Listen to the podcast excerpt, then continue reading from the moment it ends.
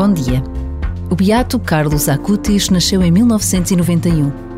Muito novo e como tantos jovens da sua idade, dominava a linguagem dos computadores que utilizou de forma extraordinária para transmitir conteúdos de formação cristã.